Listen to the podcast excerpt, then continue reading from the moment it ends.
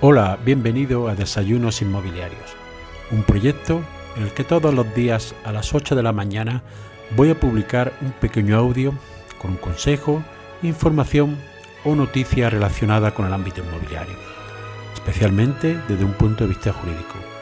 Mi nombre es José María Luque, soy abogado y me puedes seguir en mi página web abogadoinmobiliario.com. Para darte de alta las principales plataformas y seguir estos audios, lo puedes hacer en mi página web abogadoinmobiliario.com barra podcast. El capítulo de hoy lo he titulado de franquicias. A los abogados no solo nos preguntan cuestiones jurídicas, sino también muchas cuestiones que están relacionadas con la economía. El otro día, un cliente que quiere montar un negocio me consultó si era mejor forma de montarlo, independiente o a través de una franquicia. Pero hemos de partir, ¿qué es una franquicia? Según la definición de la Real Academia Española, una franquicia es una concesión de derechos de explotación de un producto, actividad o nombre comercial, otorgada por una empresa a una o varias personas en una zona determinada. La franquicia se documenta normalmente a través de un contrato de carácter mercantil. Como en todas las operaciones de inicio de negocio, le manifesté a mi cliente que tenía que estudiar las ventajas e inconvenientes que supone estar dentro de una franquicia o emprender de forma independiente. Algunas de las ventajas es no tener que comenzar el negocio desde cero, que la franquicia te cede todo su saber hacer, su marca, su publicidad, y fundamentalmente el hecho de empezar acompañado en la aventura de un nuevo negocio.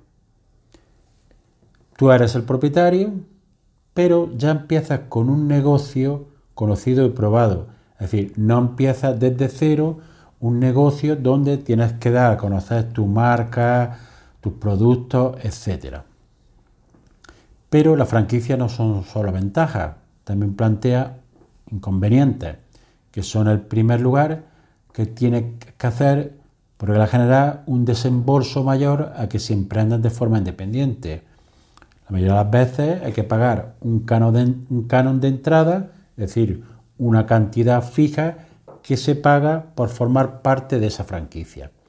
Y posteriormente habrá que pagar una prima de forma temporal.